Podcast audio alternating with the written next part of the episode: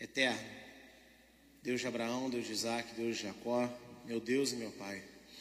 Obrigado porque em todas as nossas lutas o Senhor tem prevalecido e tem nos dado a vitória. Eu te agradeço pela autoridade que o Senhor tem nos dado sobre as coisas que são suas, como nós aprendemos com o irmão Carlos. Tudo é teu, mas nós temos o domínio, Senhor, a autoridade que o Senhor nos deu. E hoje eu estou com o maior dos bens para administrar, que são as tuas ovelhas, pelas quais o Senhor enviou Yeshua na cruz para morrer por elas. Elas são suas, não são minhas, mas estão sob meu domínio, sob a minha autoridade como pastor. Eu te peço que, como alguém que o Senhor confiou para esse cargo, principalmente agora nessa manhã, eu haja de acordo com que Yeshua agia. Que eu fale da mesma maneira que o meu mestre falava. Que eu ensine como ele ensinava. Que eu ame como ele ama. E que eu possa ter autoridade nesta manhã nas minhas mãos para libertar, como ele sempre libertou. Usa-me, Senhor. Eis-me aqui para ser um colaborador do teu reino, a favor do teu bem mais precioso, que são as almas pelas quais o Senhor tanto amou o mundo. Assim eu te peço, no nome de Yeshua. Amém. Pode se assentar, dando um glória a Deus. Obrigado, minha filha.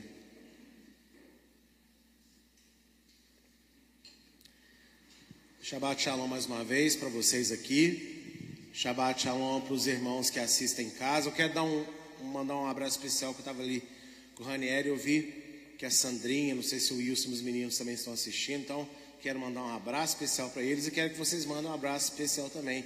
Fala assim: Te amamos. Wilsterman, Sandrinha, Alissa e Itzhak. Aleluia. Amamos vocês, viu?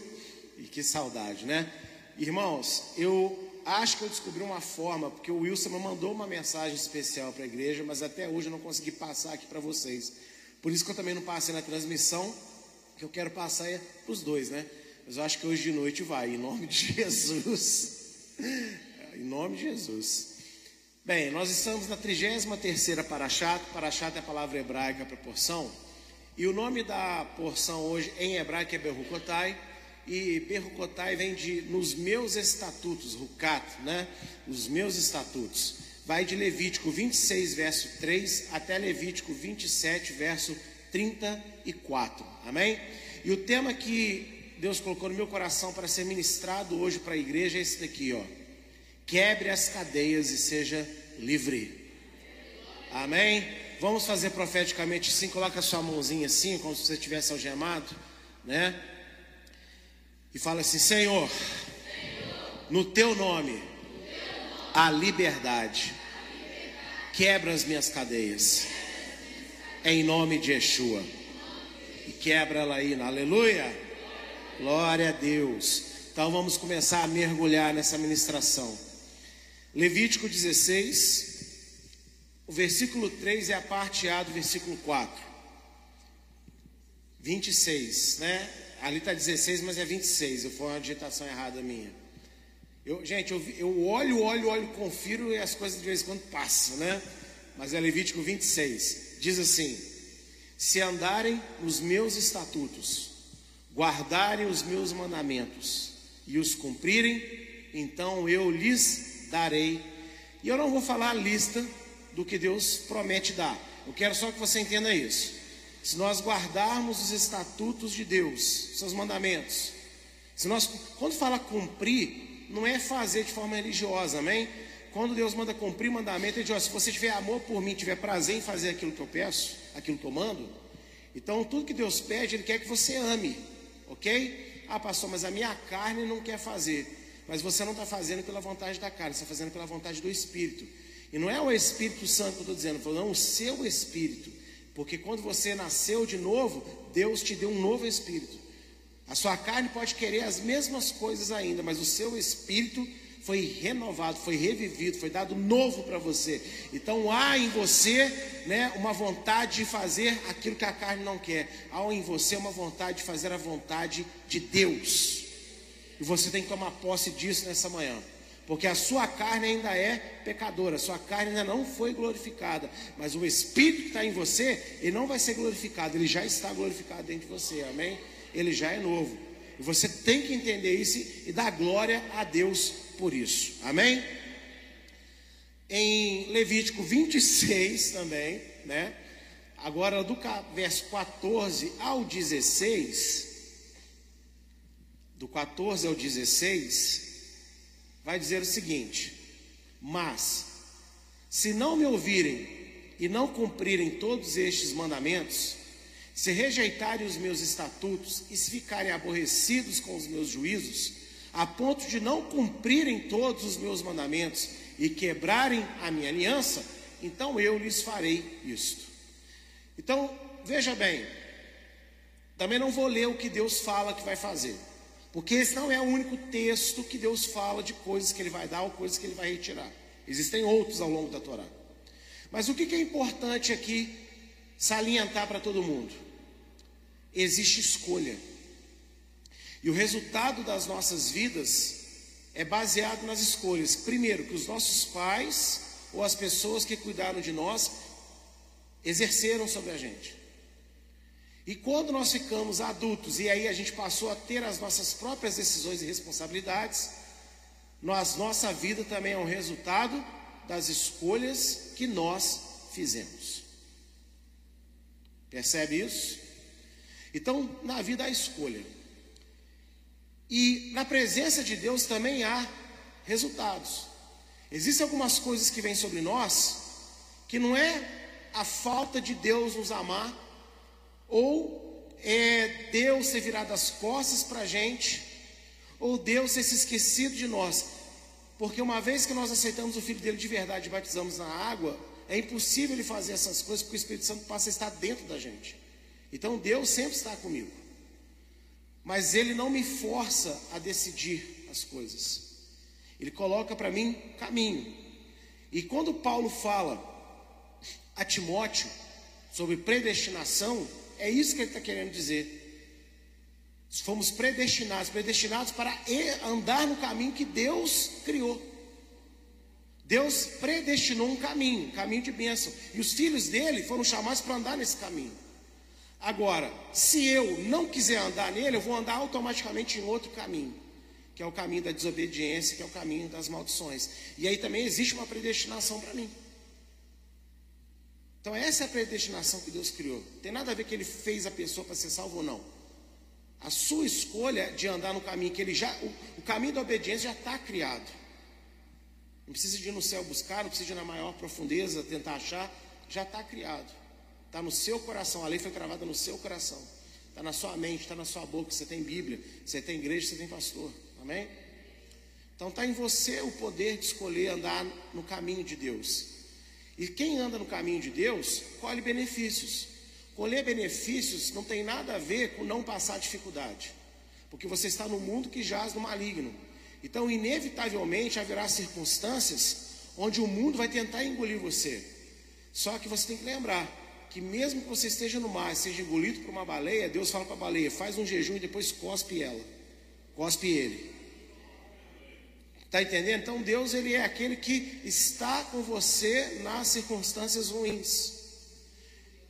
E mesmo nas circunstâncias ruins, quem está ligado com Deus percebe que uma situação maior pode ainda não ter mudado totalmente, mas pequenos detalhes Deus começa a ajustar. E você vai dando glória a Deus, não é verdade? Vê que Deus está cuidando de você naquela luta muito grande, até o dia que vem a alegria maior. E isso é a consequência do que? De uma vida que escolheu andar nos caminhos de Deus. Por consequência, muitos crentes estão na igreja, fazem as coisas para Deus, podem ser líderes, ministros de louvor, é, diáconos, pode ser qualquer pessoa, mas Apesar de vir na igreja, cantar, ir no monte, no dia a dia, a escolha dela não é fazer aquilo que Deus propôs para ela. Então ela faz, ela usa ferramentas de aproximação de Deus, mas sem querer estar perto de Deus. Então ela vai colher, consequentemente, o que? As maldições. E no momento da aflição, aquilo que também sobrevém a quem escolhe Deus, que é aquele sentimento de angústia, de solidão, a diferença é que Deus naquele momento vai deixar ela se sentir assim. Deus não abandonou, mas Deus vai deixar ela sofrer esse sentimento. Por quê? Porque ela não está se voltando para Ele. E irmãos, repita comigo: existe diferença entre quem serve e quem não serve a Deus. E isso não tem nada a ver com você ter uma carteirinha de evangélico. Isso tem nada a ver de você frequentar uma grande, uma pequena, uma média congregação que você gosta. Isso tem a ver com você colocar em uso, colocar em prática aquilo que a sua congregação, sua liderança usada por Deus passa para você viver. Então isso é servir a Deus. É não é só acreditar. É também exercer o conhecimento que você está recebendo, está sendo dado para você. Por isso que Tiago ele fala: crê, o diabo, os demônios também creem. Aí é, é, o mágico dessa palavra, né? É a maravilha dessa palavra, que é o seguinte: mágico não, a maravilha dessa palavra. E, como se Tiago dissesse: olha, a diferença entre nós e os demônios que acreditam em Deus é que nós fazemos a vontade de Deus, porque amamos a Deus. O diabo tem que obedecer a Deus, sim ou não? mas ele é forçado a obedecer. Há um poder espiritual de Deus que obriga ele a fazer o que Deus manda. Ele não pode contrariar a vontade de Deus se Deus não deixar. Você e eu podemos contrariar a vontade de Deus se nós quisermos. Mas Ele quer que a gente alegre o coração dele e não faça o contrário disso. Amém? Então a porção Berrucotai vai mostrar isso para nós: que existe um estilo de vida onde você caminha com Deus e mesmo em momentos difíceis Deus está com você, porque depois em casa, se você ler a bênção, ele fala assim: quando seus inimigos se levantarem contra você. Ou seja, ele não está prometendo que Israel não teria guerra, que Israel não sofreria ataques de inimigos, mas ele está dizendo que quando seu inimigo vier, vai atacar, você vai sofrer alguma coisa, mas eu vou ser com você. Então existe momentos de inimizade na nossa vida com pessoas e situações, mas se andarmos no caminho de Deus, Ele estará conosco. Amém? Adonai fez promessas de bênçãos e maldições que foram ligadas ao comportamento geral do povo, e não apenas dos indivíduos, em relação à obediência à sua santa Torá, à sua santa lei. Aqui eu estou falando no âmbito do indivíduo, mas essa porção também vai nos ensinar que não basta um viver em santidade, o povo tem que viver em santidade. Quem não se lembra do episódio de Acã? Um homem rouba prata, algumas capas que ele gostou em Jericó e todo o povo de Israel sofreu. E tem pessoas tão egoístas e que não querem ter o seu egoísmo combatido, que quando elas escutam assim, a primeira solução vem na cabeça delas, e eu imagino que é uma seta do diabo que já foi atirada ali, então ela vai parar de ir na igreja, ela vai sair da comunidade, ela vai viver isolada, porque ela não prejudica ninguém. Mas ainda que você se isole, se você aceitou Jesus, você faz parte do corpo. Você pode estar sozinho na sua casa, que você continua fazendo parte da igreja, ainda que você não esteja frequentando ela. E isso só vai deixar você mais doente. E vai deixar a igreja também mais doente. Está vendo como é que o diabo é ardiloso em colocar nas pessoas argumentos completamente fora da lógica de Deus? Quando eu entendo que eu tenho uma responsabilidade coletiva, isso é muito bom. Isso é muito, muito bom para a igreja e para mim também. Porque é uma motivação que Deus me dá de falar: olha, a sua vida não, é, não importa só para você. A sua vida importa para os seus irmãos também. Quantas vezes as pessoas não caem em depressão profunda porque acham que elas não, ninguém se importa com elas e elas não têm valor nenhum? Esse é o maior motivo de depressão hoje. É por isso que o Instagram faz tanto sucesso, porque é a selfie, é você olhando para você. É você cuidando só de você, porque você se sente isolado do mundo. Só que Deus, na porção, vem ensinando: olha, o que você faz reflete quem está perto de você. Então Deus está mostrando para você: pode ser que ninguém te dê um elogio, pode ser que ninguém fale para você que você é importante, mas eu estou mostrando para você que você é tão importante que a sua conduta pode abençoar ou pode amaldiçoar quem está perto. Aí tudo vai depender da forma como você vai receber. Deus não quer que você sinta peso, porque entenda, sentindo peso ou não, a realidade, a lei espiritual não vai mudar.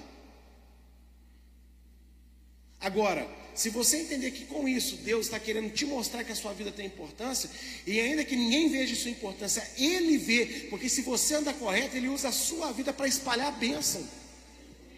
Mas se você anda errado, Ele usa a sua vida para espalhar a maldição. Ele está dizendo assim: olha, você é importante, você tem um papel Pastor, mas eu só estou lá na minha casa fazendo meu almoço para os meus filhos, para o meu marido para minha esposa. Então, se você estiver fazendo ali nesse momento, como um crente firmado na palavra, um almoço que você faz em casa sai poder espiritual que emana pelas paredes e alcança vizinhos. E você nem está vendo. Amém? Então, o nosso comportamento individual é importante, mas o nosso comportamento, o que? Coletivo também é. Por isso que eu te falo, você imagina Olha, quem aqui realmente acredita, tem visto que, desde que eu voltei de viagem, Deus tem feito coisas poderosas aqui dentro da congregação. Você tem sentido o clima diferente aqui dentro para melhor? Mas entenda, foi um homem e uma mulher. Ela começou. E aí eu vim também. Olha quanta coisa já está acontecendo. E aí, olha só, vem um casal aqui hoje na frente, deu um testemunho maravilhoso. Então imagina quanto casal hoje ouviu eles falando e falou assim, eu também quero isso. E imagina se aos poucos toda a congregação vai abraçando esse momento. Amados, esse lugar aqui vai ficar pequeno. E eu não estou falando pequeno porque vai ter muita gente, não. Estou falando pequeno porque a glória de Deus vai ser tremenda. Já pensou se um dia a gente tiver que sair da congregação e invadir a rua ali, porque vai descer a xerriná de Deus aqui, a gente vai ter que ministrar lá no passeio? Isso pode ou não pode acontecer? Pode. Uau, é isso aí. Yes, né? E Deus quer fazer essas coisas. Então a gente tem que internalizar isso, que é escolhas que a gente faz que vai determinar primeiro a nossa vida, mas também vai impactar coletivamente. Amém? Isso é muito importante. Ao analisarmos a Torá, vemos que a causa das maldições que sobrevieram ao povo de Israel foi a desobediência à lei. E hoje, por causa dos erros históricos que separaram a igreja da nação judaica, o novo do Antigo Testamento e a graça de Deus da sua lei, o entendimento da maioria das pessoas é que a solução divina para quebrar tais maldições foi enviar seu filho para pregar e anular a lei na cruz.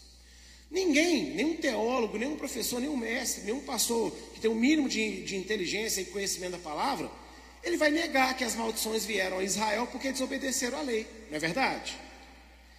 Só que a gente sabe, aqui vocês aprendem comigo, que mais ou menos a partir de 200 depois de Cristo começou uma separação. A igreja das nações começou a se separar do povo de Israel. Com isso, houve essa separação de Novo e Antigo Testamento. Também houve a separação do quê? A graça de Deus é uma coisa, a lei de Deus é outra. As duas coisas não andam juntas. Não é assim que a gente aprende? Mas isso não está correto. E o interessante é o seguinte: olha, já que o povo está sob maldição e a causa da maldição é a lei, já sei como que Deus resolveu o problema. Ele mandou Jesus para acabar com a lei. Agora fica só as pessoas com as bênçãos sem maldição e sem lei. Isso é um pensamento muito estranho. Na obra da cruz, porém, Yeshua, na verdade, ele quebrou a lei do pecado. O que, que isso quer dizer? Ele quebrou as obras do diabo. E o que são as obras do diabo? São as mentiras com as quais ele convenceu a humanidade a andar contrária à vontade de Deus expressa em sua lei para toda a criação. Ou seja, as pessoas falam, ó, o povo está com maldição, a humanidade está maldição por causa da lei. Então vamos tirar a lei. Não, ele veio para quebrar a desobediência. Não é a lei que é o problema, o problema é a desobediência à lei. Então Yeshua ele veio e na cruz ele pregou a nossa desobediência. Ele pregou também o resultado da desobediência, que são as maldições.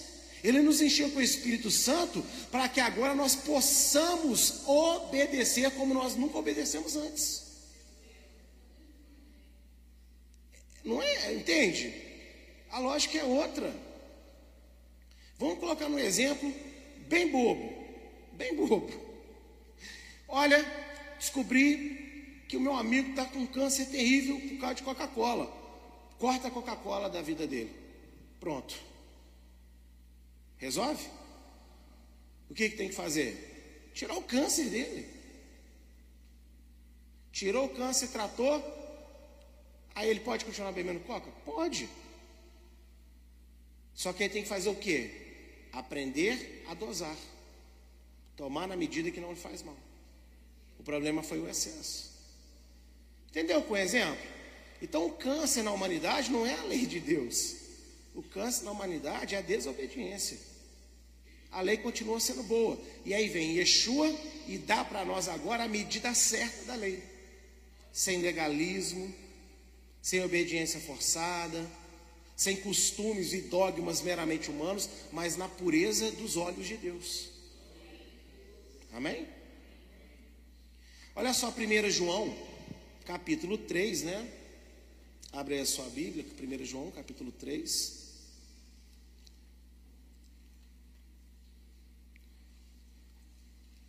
Ó, cheguei lá, aleluia. Verso 8, verso 9.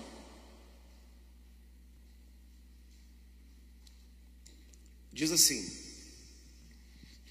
Aquele que pratica o pecado procede do diabo, porque o diabo vive pecando desde o princípio. Para isso se manifestou o Filho de Deus, para destruir as obras do diabo. Todo aquele que é nascido de Deus não vive na prática do pecado, porque nele permanece a semente divina. Esse não pode viver pecando, porque é nascido de Deus. Deixa só a Bíblia aberta em 1 João. Olha só, em João 8,34, lembra que, que Yeshua fala para os judeus? Vocês são filhos do diabo, porque ele é o pai da mentira, e desde o princípio ele mente, não, ele nunca se firmou na verdade. E o que, que João ele chega dizendo aqui? Porque ele ouviu esse discurso. Ele que escreveu esse discurso, está repetindo. Quem vive pecando não pertence a Deus, procede do diabo. Não quer dizer que você não aceitou Deus na sua vida, mas aquela área da sua vida você está entregando ao diabo. Você entregou as chaves da porta da sua alma ao capeta. Desculpa, mas é isso. Mas essa chave não pertence a ela, sua alma não pertence a ela, pertence a Deus. Deus deu para você o domínio. Então, no nome de Yeshua, há poder para você ir lá arrancar essa chave do, da, do, da, mão do, do diabo. Para reconstruir a sua alma, reconstruir essa área da sua vida. Está entendendo? Irmãos, o que, que, é a semente divina que, fica, que permanece em nós? É a palavra. Quem é de Deus tem palavra no coração. Pode estar meio esquecido, pode estar meio fraco na leitura, né? Mas ela está ali, no fundo, no fundo, vira e mexe, você sente o incômodo do erro que você comete, sim ou não? E por quê? Por causa da semente. Agora, olha que interessante o texto. João não fala de momento nenhum que Jesus veio para destruir a obediência, veio destruir a lei, é isso que ele fala? Ele veio para manifestar para o quê? Para destruir as obras do diabo. Aqui, ele não veio só para libertar libertar e destruir, a libertação de Deus, melhor dizendo, é diferente da libertação do homem. Se alguém está preso na cadeia, o juiz vai lá emite uma ordem, e o que, que acontece? Vai lá, abre a cela para o homem sair. Sim ou não? A libertação de Deus é diferente, quebra a cadeia, destrói ela. Porque nunca mais eu quero ninguém preso ali. Essa libertação de Deus é completamente diferente. Deus não te tira de um lugar de escravidão, Ele destrói a escravidão que estava te aprisionando. Ou não é exemplo que Ele nos dá com o Egito? Ele destruiu o Egito para Israel sair. Lembra quando Moisés coloca uma cobra num pedaço de pau pendurado no deserto para que todo mundo fosse picado, fosse curado? Quer dizer, ele estava destruindo a serpente, o poder da serpente. E aí, quando Yeshua foi pregado na cruz, ele não apenas te libertou dos males da sua vida, ele quer destruir isso na sua vida. Por isso que ele fala do seu pecado, não mais, não mais me lembrarei. Não é porque Deus tem amnésia, não é porque ele vai destruir esse pecado na sua vida. Se está destruído, ele vai lembrar do quê? Amém? E aí em 1 João, também no capítulo 5, Um texto que eu repito muito aqui na igreja, mas olha como ele vai fazer um sentido mais amplo hoje para você. Do 3 ao 5. Porque este é o amor de Deus, que guardemos os seus mandamentos. E os seus mandamentos não são difíceis de guardar, porque todo que é nascido de Deus vence o mundo. E essa é a vitória que vence o mundo, a nossa fé.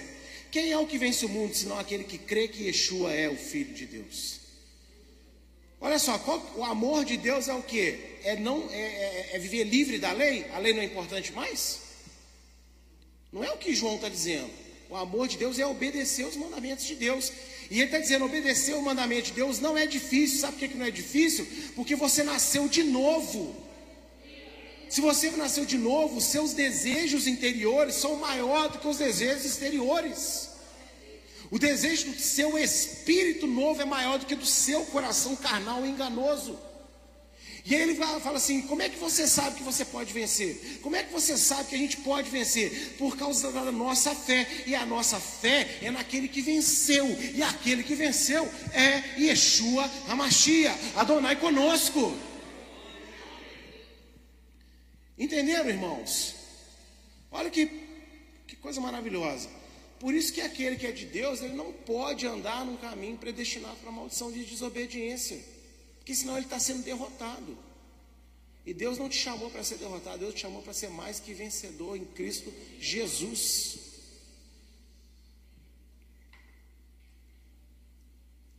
Logo, com isso em mente, e sabedores de que tudo aponta para o Senhor Yeshua, no próprio texto da Paraxá, Deus ensinou que a finalidade da sua lei nunca foi salvar, e sim manter a liberdade dos que foram salvos por sua graça.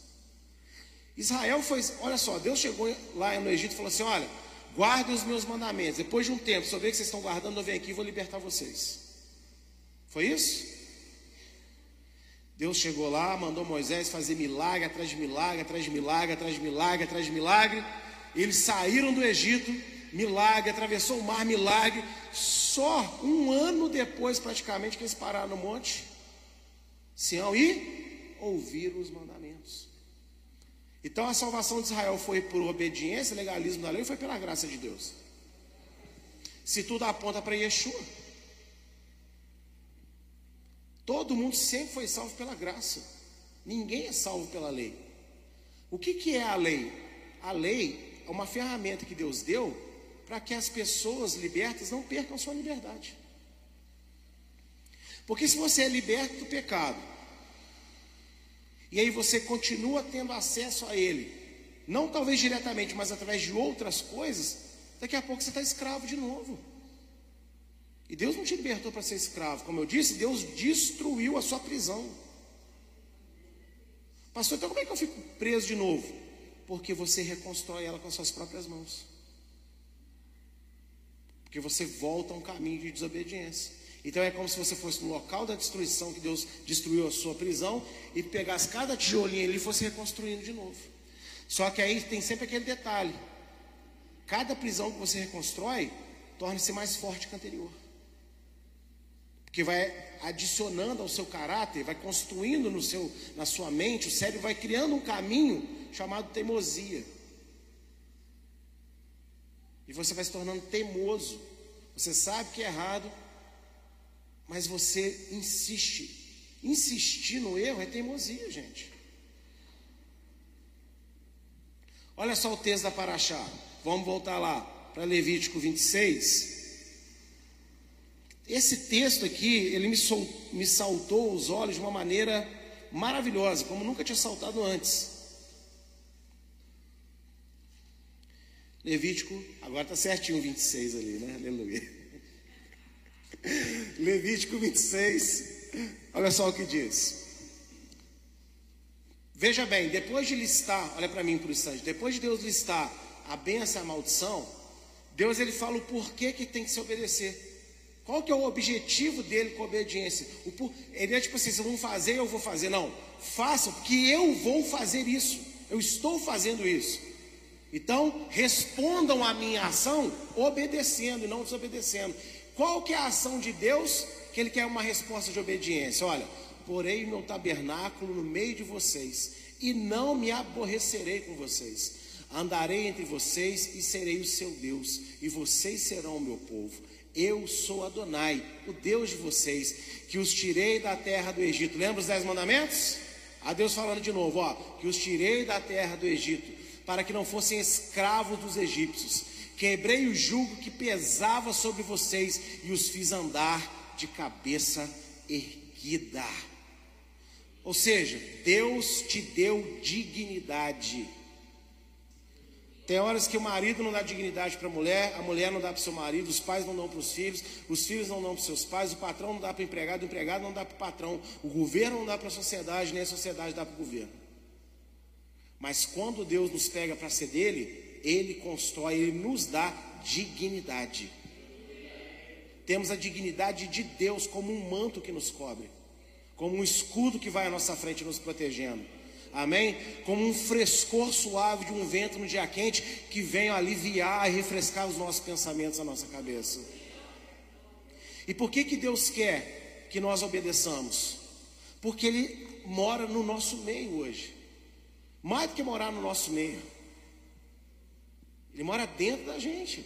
Então a casa dele tem que ser um lugar que o agrada. Onde acontecem coisas para as quais ele criou essa casa.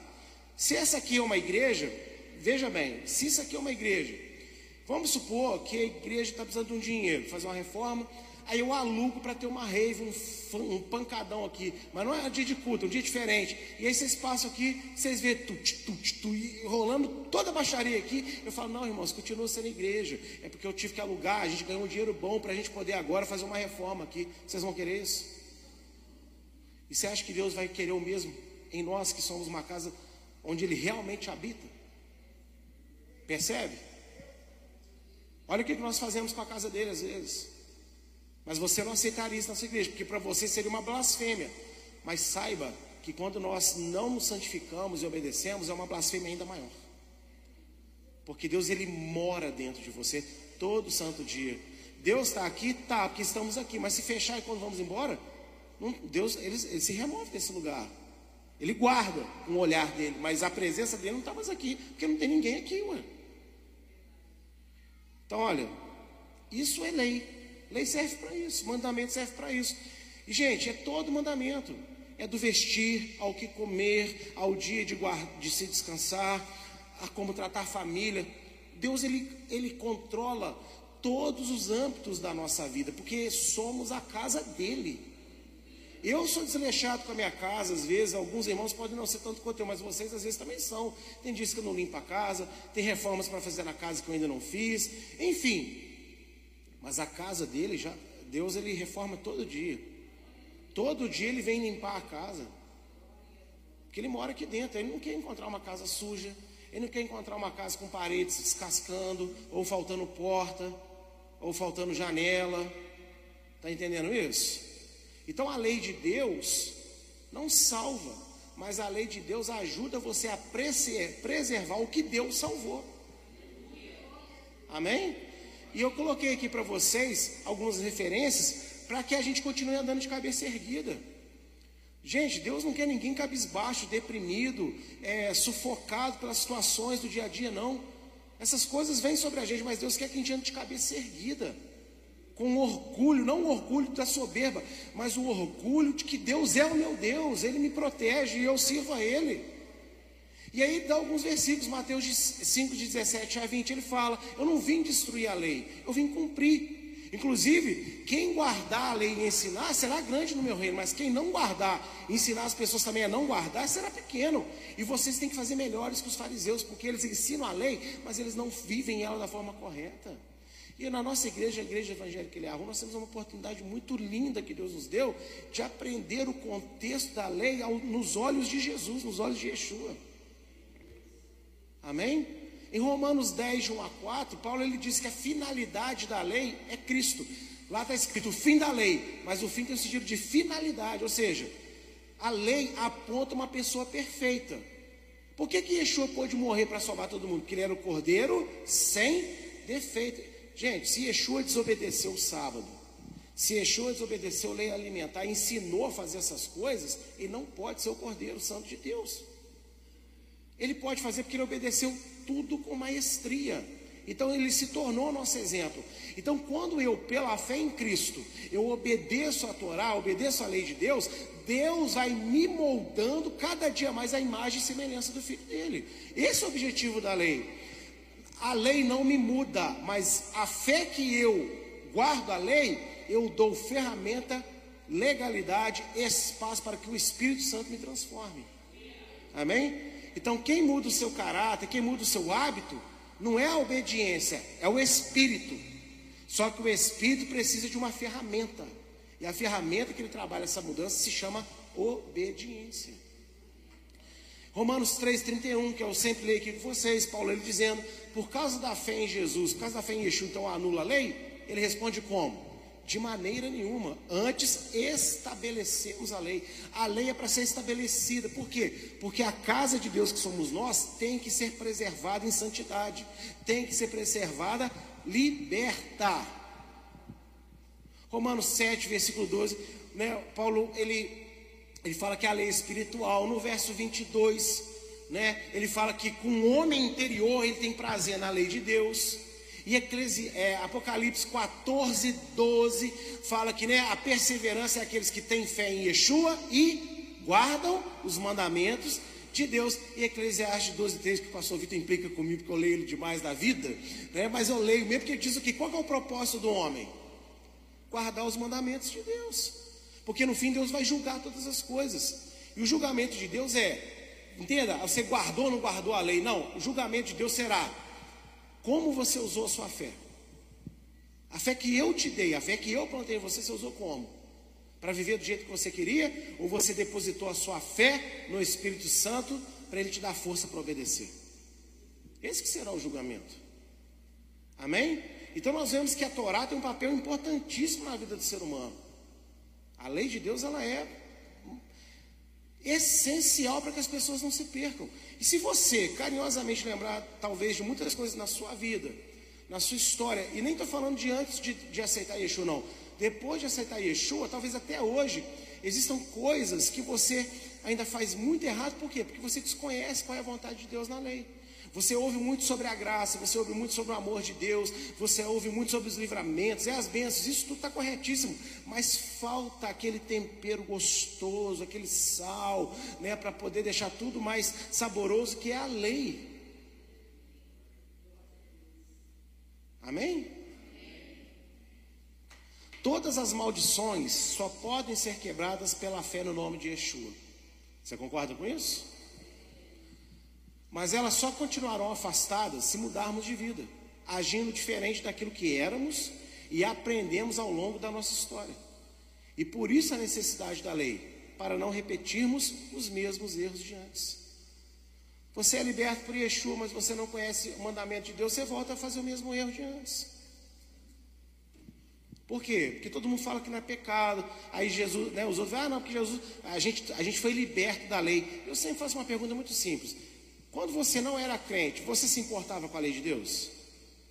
Você, você sabia, inclusive, que a lei de Deus existia? Então, como é que você pode ser liberto de uma coisa que você nem sabia? Você foi liberto da desobediência porque você desobedeceu a lei de Deus todo dia, porque você era ignorante da existência dela. Você era ignorante da importância dela. Então, você foi liberto da desobediência. Em Lucas 11, 24 e 26, deixou muito claro. Eu venho, eu expulso o demônio, eu limpo a casa. Mas passado um tempo, o demônio ele quer voltar para onde era, porque lá é cômodo, lá ele já conhece os hábitos da pessoa. Falou, lá é fácil de dominar. Só que ele é bobo, ele vai vir com outro sete maior, ou seja, vai vir pior que antes. E se ele chega e encontra a casa vazia, o que, que ele faz? É o que o, é, é, o movimento de sem terra faz, ó, a casa está vazia, vamos entrar. É nosso, né? Não, não é, mas ele invade e pensa que é dele. E o que, que é esse encher a casa? Porque quem limpou foi Deus. Se Deus limpou em Yeshua, ele deu o Espírito Santo. Então está vazio do quê? Está vazio da lei. Está vazio dos mandamentos. Então por isso que a lei é importante. Esse é o papel. Para você não voltar aos mesmos erros dos, que, dos quais Deus te libertou. Porque cada vez que você repete o erro que Deus te libertou, vai ficando cada vez pior. Fica mais difícil de você sair dele, não é porque Deus perdeu o poder, porque você sabe, está entranhado muito naquilo. Você vai perdendo cada vez mais força espiritual, mais ânimo. E você vai esfriando cada vez mais. Mas há poder no nome de Yeshua para isso ser quebrado. Mas você tem que colocar isso como um objetivo de vida. Eu não vou voltar mais para esse caminho. Amém? Gente, hábito. Eu aprendi isso, eu acho. E, meu Deus. Você sabe de onde vem a palavra hábito? De habitar. Hábito não tem a ver com ações que você constantemente faz. Hábito tem mais a ver com o que habita dentro de você. Então, se você tem hábito ruim, está habitando dentro de você algo ruim. Por isso que Deus colocou o Espírito Santo para habitar em você, para que os seus hábitos sejam santificados. Amém? Eu quero colocar aqui uma frase minha que Deus me deu. A virtude do Espírito Santo nós recebemos de Deus pela graça da cruz. Mas o caráter de Cristo nós construímos no exercício diário da nossa fé, com muito esforço, bom ânimo e perseverança. Guarde isso para a sua vida.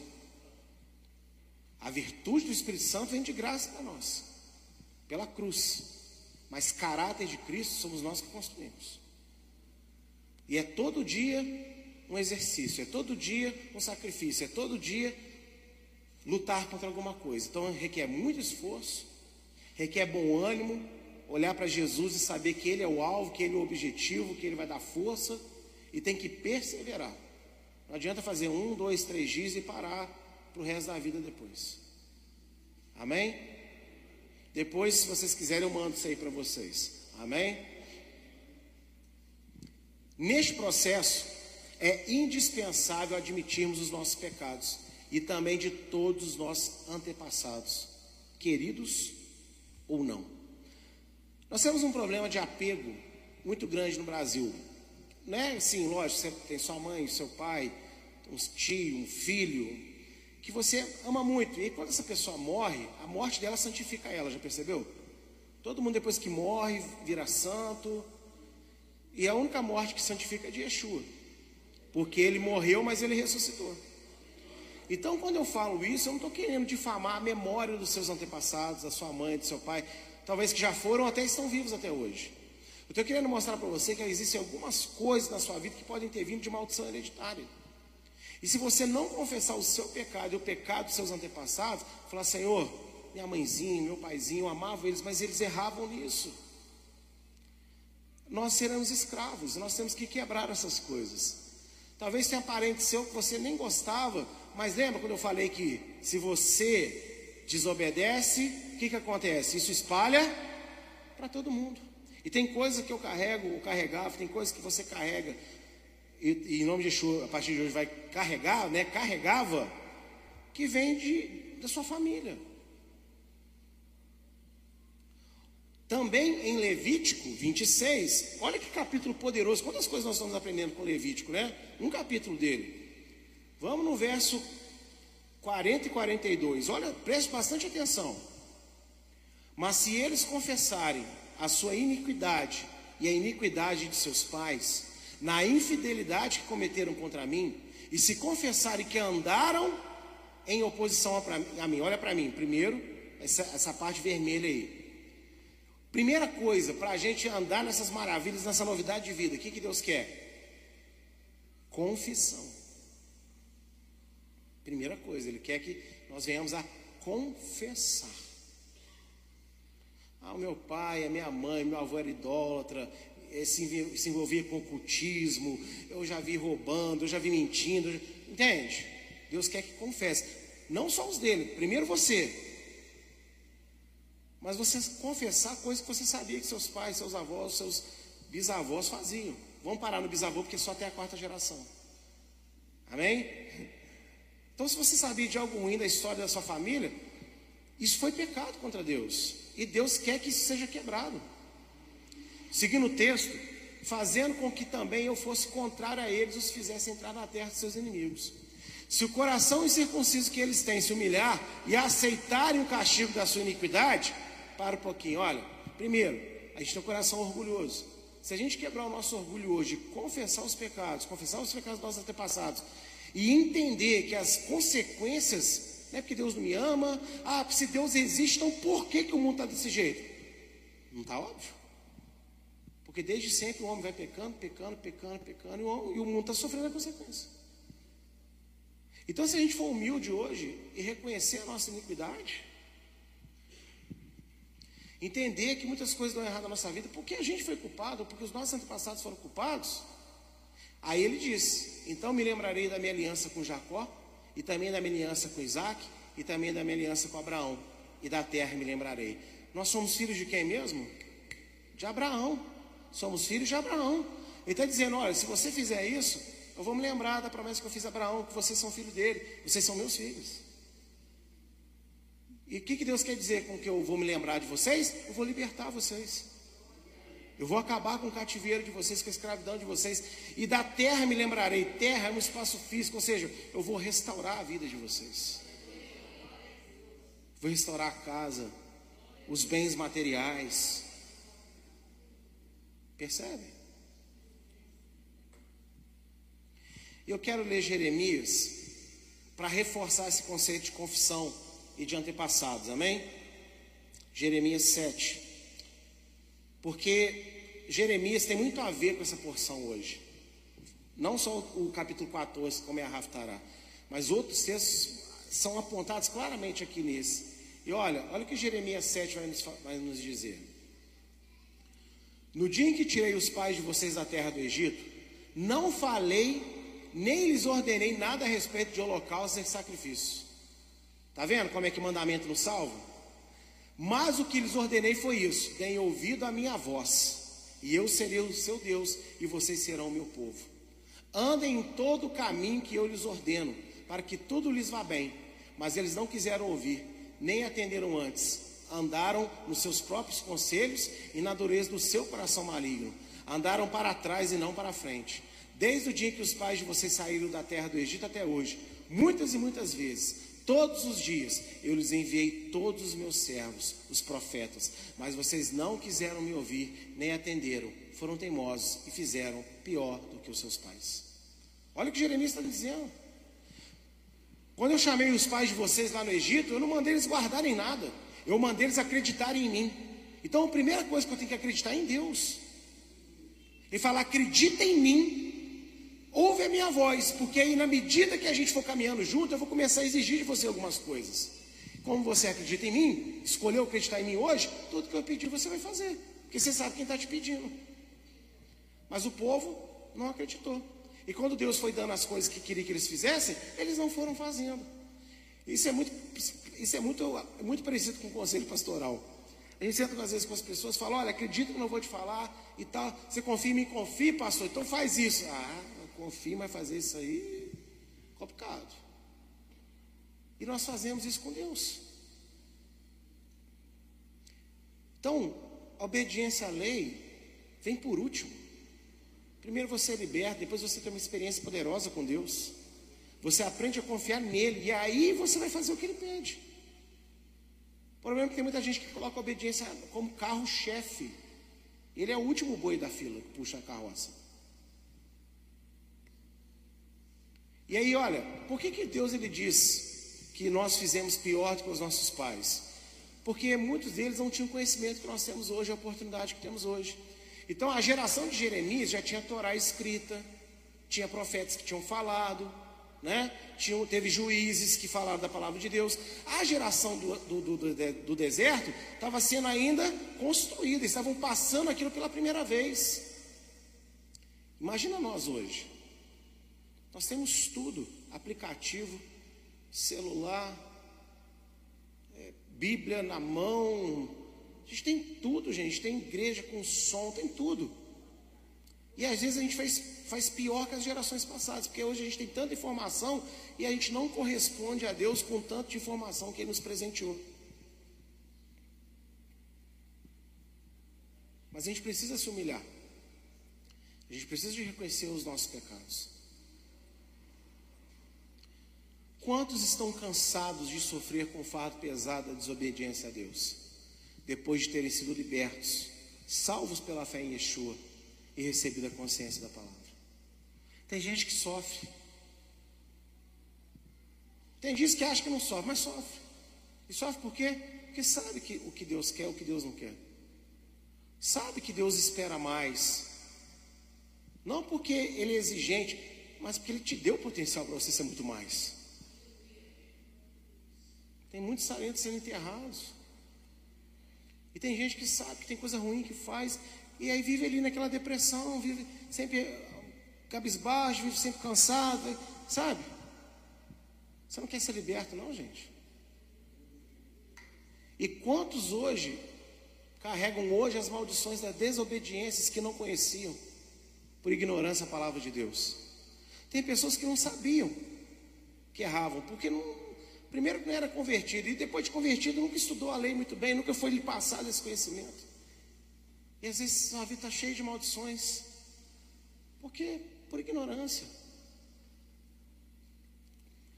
E quantos também, sabendo ou não, carregam em suas almas as marcas dos erros de seus pais, avós, bisavós e etc. Nós ouvimos aqui o Diego hoje dar um testemunho. Que ele nunca teve sonho de ter família. Porque ele não teve uma família completa. Falando porque ele deu testemunho aqui. E no dia que nós sentamos com ele, ele pôde aprender de Deus que a família que ele ganhou é um remédio de Deus para o passado dele. Através da família que ele tem hoje, Deus cura ele da infância que ele não teve curada. Quantas pessoas estão aqui que tiveram um lar destruído? Quantas pessoas viram a mãe ou viram o pai, cada hora com um homem, cada hora com uma mulher, e por isso hoje não sabe ficar sozinho, não sabe ter shalom consigo mesmo? Quantas pessoas aqui foram abusadas em casa, sexualmente, ou às vezes com um toque, e hoje não entende, às vezes, uma escravidão da pornografia? Tem tanta coisa. Pessoas que foram violentadas em casa, foram agredidas na rua com seus pais, com seus avós, com um tio. Sabe, não era aquela correção de um pai de uma mãe, não era aquela, o exagero. E carregam traumas. E hoje são pessoas violentas porque recebeu violência. São pessoas completamente passivas porque não teve ninguém ali para ser firme e ensinar o caminho. Então são pessoas quase uma lesma. Sabe que tem que decidir, não decide sabe que tem que fazer, mas não faz, sabe que tem que administrar, mas não administra, vai empurrando, e você parece alguém, passa a bola logo. Isso não tem nada a ver com delegado, tem falta, falta de, de capacidade disso. Porque recebeu isso na sua vida. Quantas pessoas hoje são caladas, caladas, porque seus pais nunca foram sentar e conversar, então a pessoa não sabe se abrir, não sabe se expor. Quantos falam demais por carência de atenção? Nunca teve atenção? Então hoje precisa falar, falar, falar. Acho que tem que falar muito, acho que tem que falar com muita gente, acho que tem que ter muita gente perto dele, tem que, tem que influenciar. Não, você não tem que fazer nada disso, tem que ficar quietinho. Calma, tem que ser curado. Mas quem deseja hoje e agora confessar os seus erros das suas gerações passadas? Experimentando da maravilhosa graça de Deus.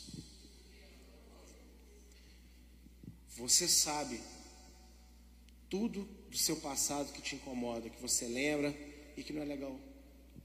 Eu listei algumas coisas aqui, mas tem tantas outras que eu não sou capaz de listar.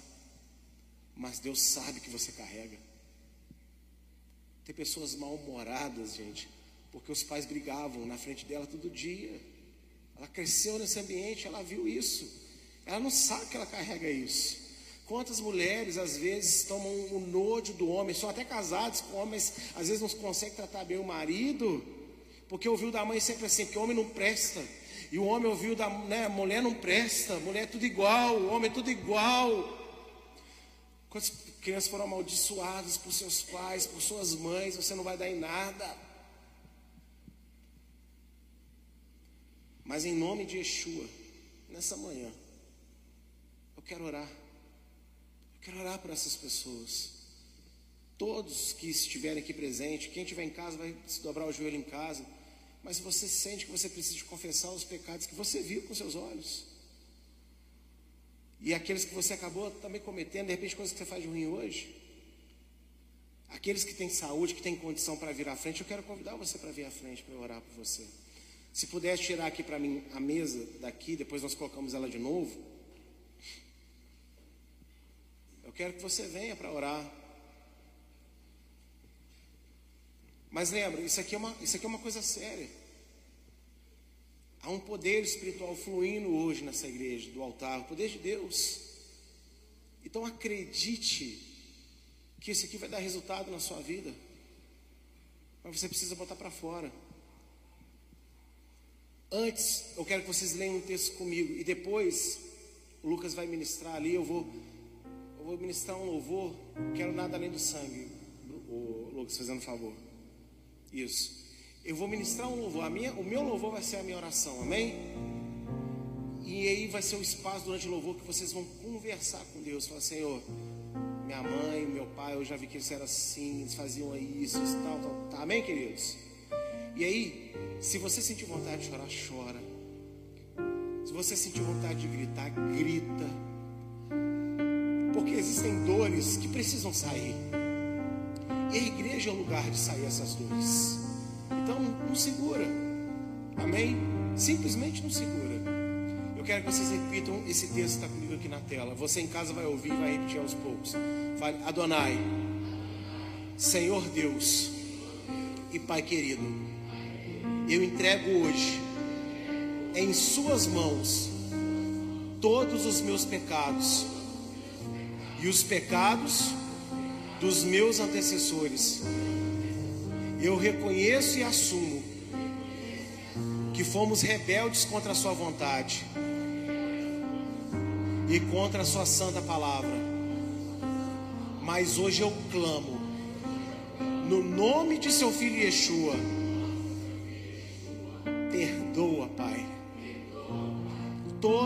nossa desobediência e teimosia. Eu tomo hoje a sua lei como uma ferramenta para me manter limpo e rejeito todos os enganos de Satanás. Eu clamo no nome de Yeshua HaMashiach, no nome de Jesus Cristo. Agora é o seu momento de conversar com Deus de botar para fora tudo aquilo que te aprisiona, amém?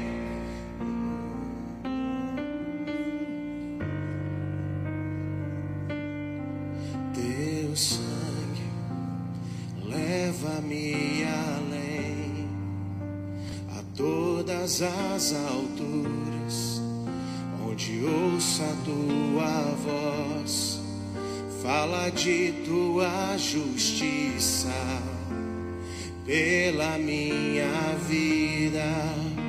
Jesus, este é o teu sangue.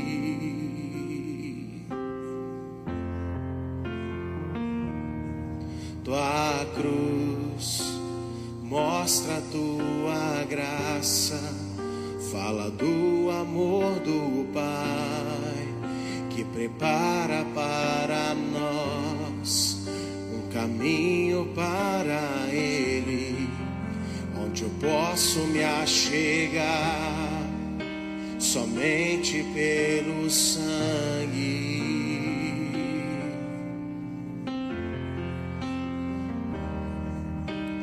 Que nos lava dos pecados, que nos traz estar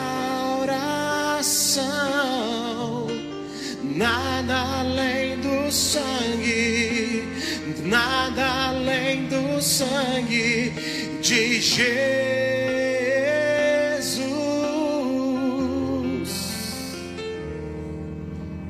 que nos faz brancos como a neve, aceitos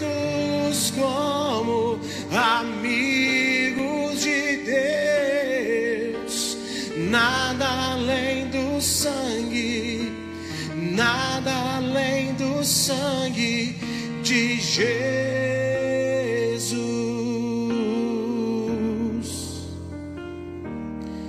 Meu Deus, meu Pai, quebranta essas pessoas de verdade. Que elas hoje elas possam voltar para suas casas com uma consciência que existem traços da sua personalidade que infelizmente foi construído às vezes por um ar desfeito. E hoje, Senhor, essas pessoas não conseguem viver plenamente um casamento, uma paternidade, uma maternidade, uma amizade, não conseguem vezes viver plenamente um convívio social de igreja, de trabalho. E eu peço a Ti, Senhor, cura a ausência dos pais na vida desses que estão aqui na frente. Seja porque não viveram juntos com eles, ou seja, porque estavam dentro de casa, mas focados em muitas outras coisas.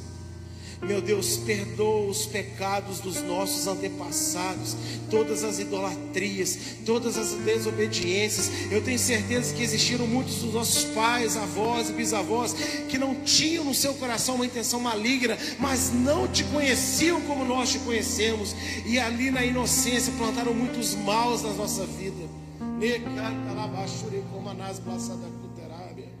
Senhor, cura a prostituição no meio do teu povo.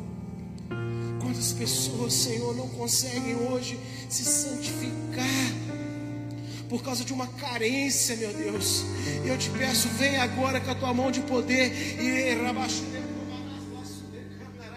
porque o Senhor é o nosso referencial de pai, o Senhor é o nosso exemplo de pai, e eu sei, meu Deus, que quanto faz falta a imagem masculina na vida de um homem, na vida de uma mulher, mas o Senhor é o nosso pai hoje para curar essa ausência.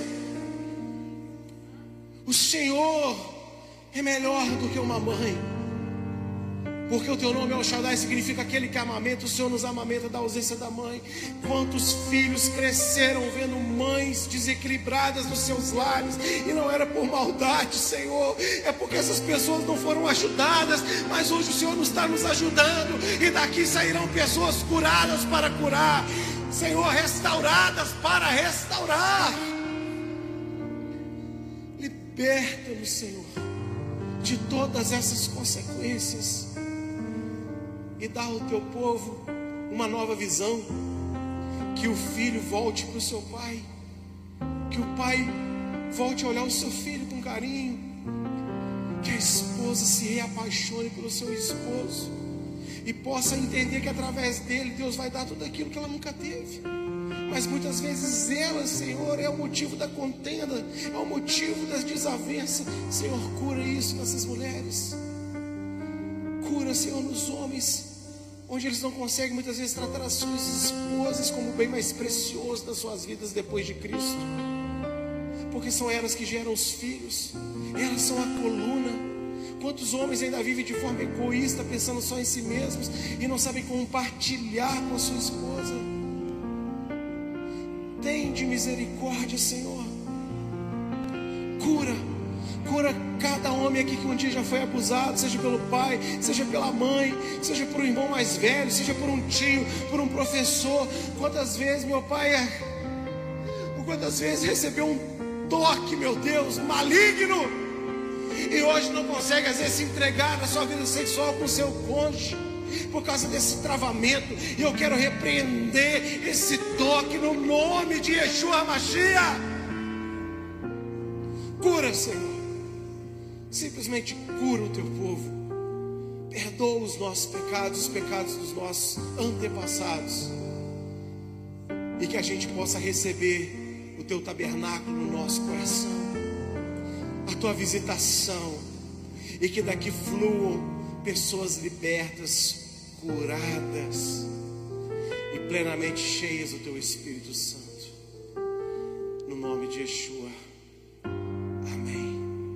Levante cantando comigo assim. Nada além, nada além do sangue, nada além do sangue de Jesus. Abrace alguém, um homem com um homem, mulher com mulher, cante, eu sou livre. Eu sou livre Se não fica ninguém sozinho, abraça em trio se for necessário. Eu sou livre. Diga, eu sou livre. Nada além do sangue, nada além do sangue de Jesus. Hoje à noite vai ser ministrado mais sobre isso, mas nesse momento, deixa sair a mágoa, deixa sair a dor, deixa sair a memória ruim, só deixa sair. E se alguém te vier à cabeça, no ouvido aí do seu irmão, para que Deus ouça e haja uma testemunha e fala: Eu, Senhor, eu perdoo meu pai, eu perdoo a minha mãe, eu perdoo meu tio, eu perdoo meu irmão, eu perdoo um pastor, eu perdoo uma pastora, eu perdoo uma pessoa no trabalho.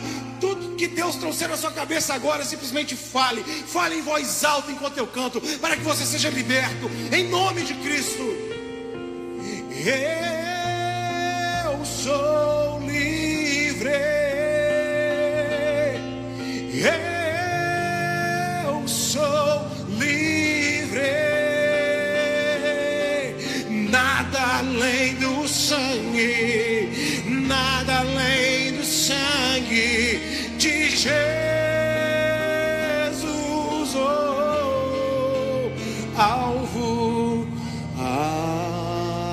alvo mais que a neve. Você é limpo, irmão.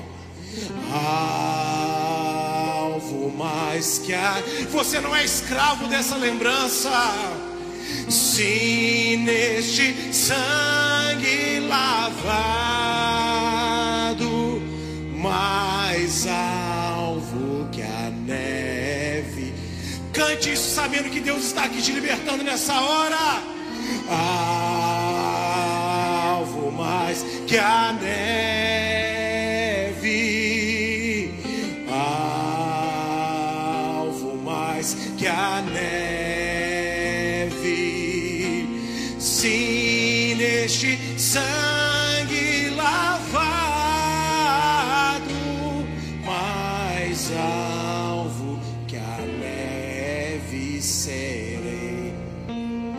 De olho fechado.